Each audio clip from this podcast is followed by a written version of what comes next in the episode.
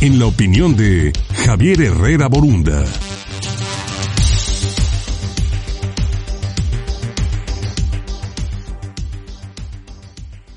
Gracias Luis. Reciban un saludo muy afectuoso como todos los jueves.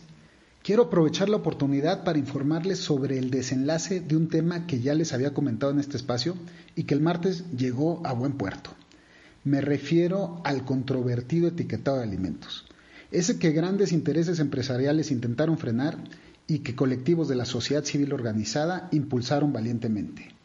El martes fue aprobado en el Senado la reforma a la Ley General de Salud para obligar a las empresas a tener un etiquetado frontal claro en los productos de alimentos y bebidas que venden.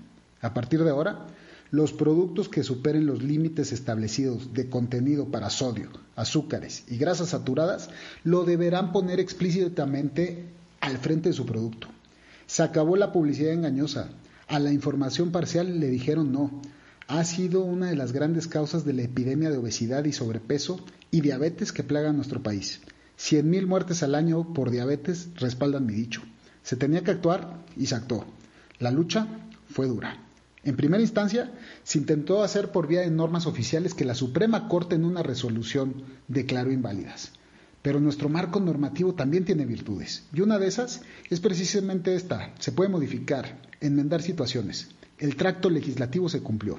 Las etiquetas deberán incluir información nutrimental fácil veraz, directa, sencilla y visible al frente. En Chile, esta sola medida contribuyó para que se disminuyeran los índices de obesidad en más del 10% en la población. Estoy cierto que esta medida causará un impacto similar en nuestro país y seguramente se traducirá para muchos en una mejor calidad de vida. Soy Javier Herrera Borunda y esta fue mi opinión. Muchas gracias. Muchísimas gracias a Javier Herrera Borunda como todos los jueves.